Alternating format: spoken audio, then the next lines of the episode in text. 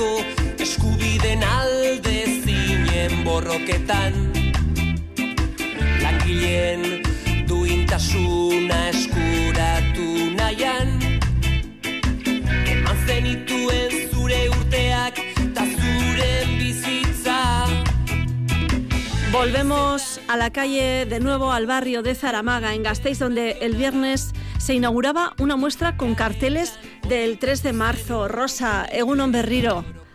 Caixo Merche, ese 3 de marzo de 1976 que se ha quedado grabado a fuego en mujeres como Arancha, Merche, Pilar y Nerea, también en los anales de asociaciones como Marcho Akiru y Memoria Gará en la memoria colectiva de la sociedad alavesa y vasca y grabado de forma literal en los carteles conmemorativos de cada aniversario de aquel fatídico día. La exposición que mencionas es una colaboración del BISAN, el Centro de Personas Mayores de Zaramaga, con Marcho Akiru.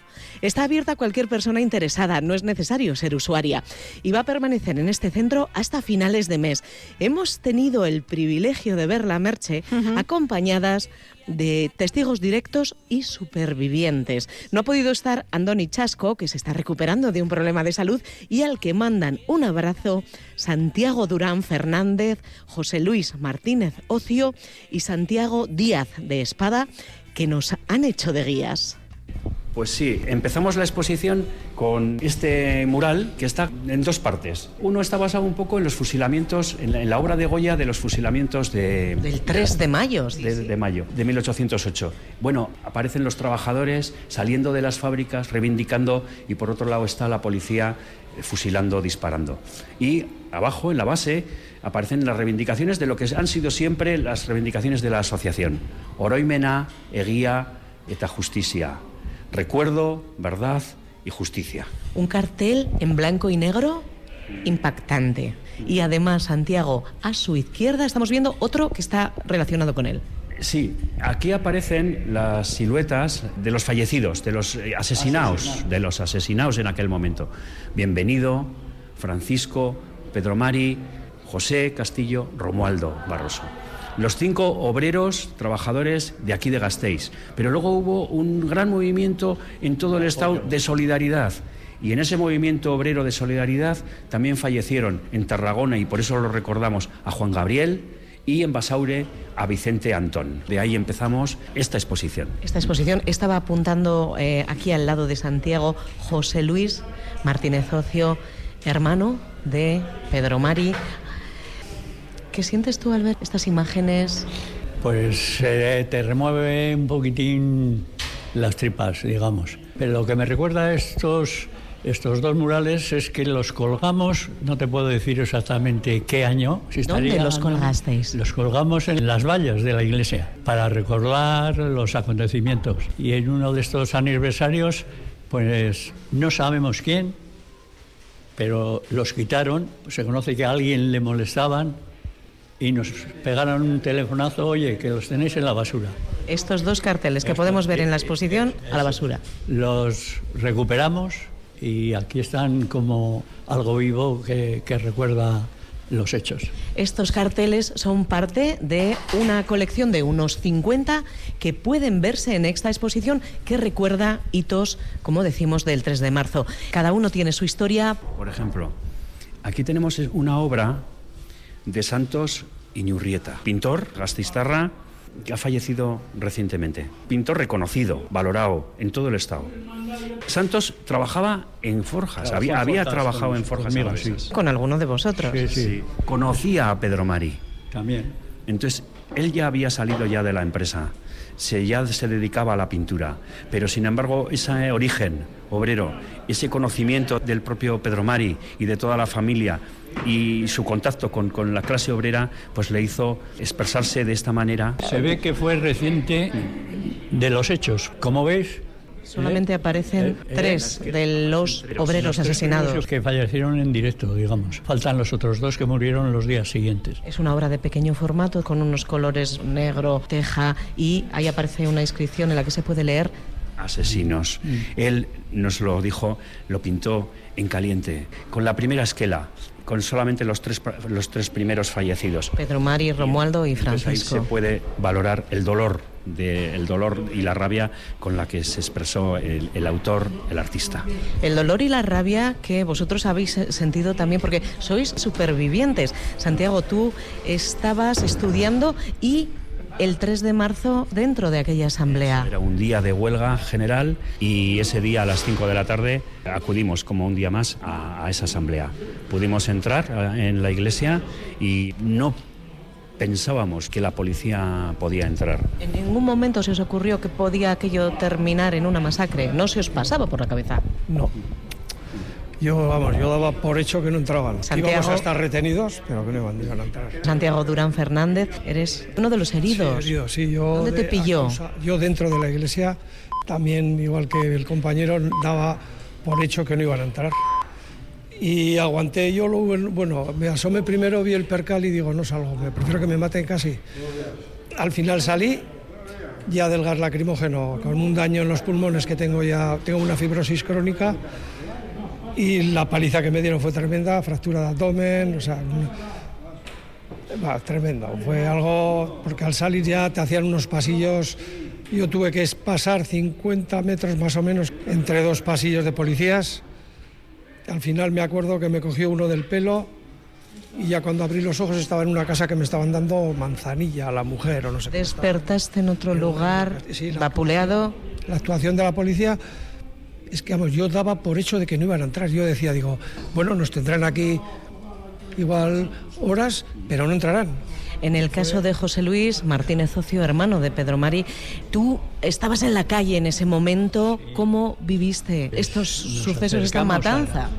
pues nos acercamos a la iglesia, a la asamblea general que había formada y para cuando yo llegué, que fue media hora antes, estaba la iglesia ya llena. Abarrotada, me habéis dicho que unas 4.000 Cuatro- Y personas. otras tantas fuera.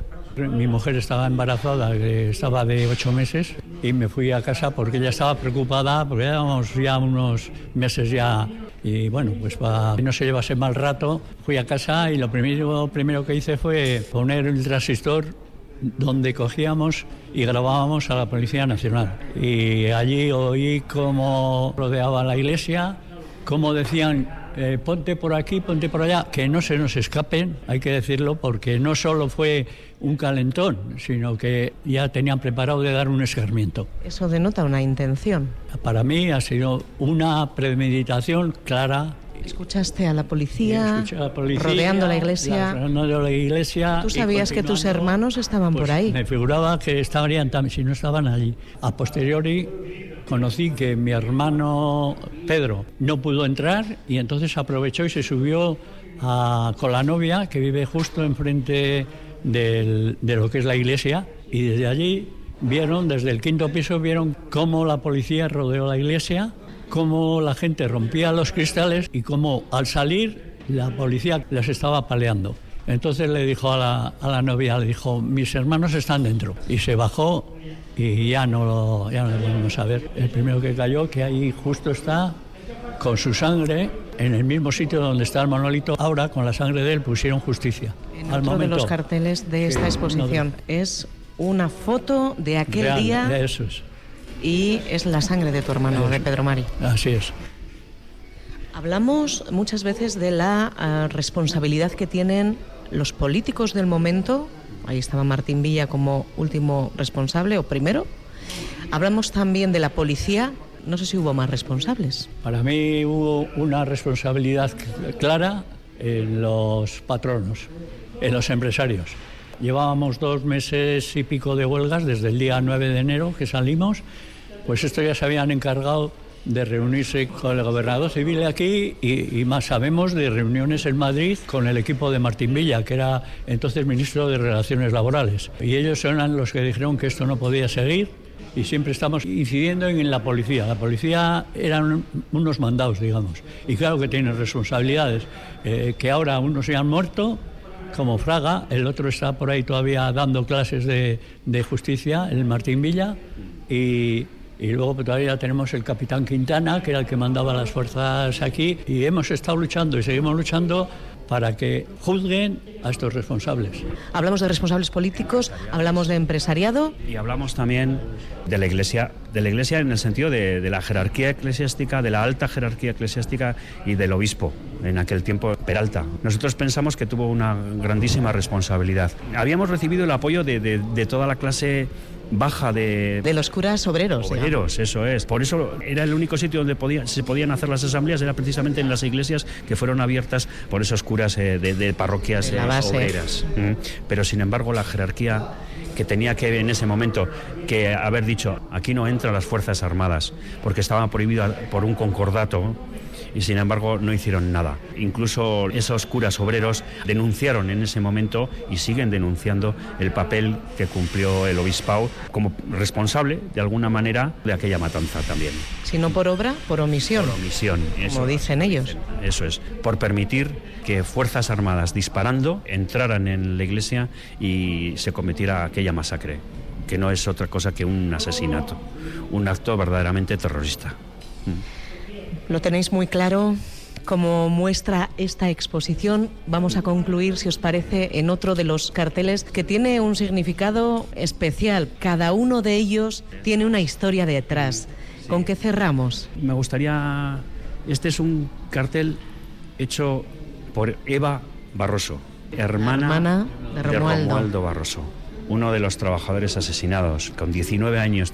Eva es parte de, de la asociación y exponemos esta, es una expresión también de dolor, Muy impactante esta obra. Los colores predominantes blanco y negro. Se ve en la iglesia de San Francisco una mano arriba en las alturas con uvas. exprimien- exprimidas esas uvas y cae sangre. Simboliza la sangre La derramada sangre aquel día. derramada de los obreros. Pues es una obra en la que aparece también su firma y nos acordamos mucho de Eva y de su aportación a esta asociación.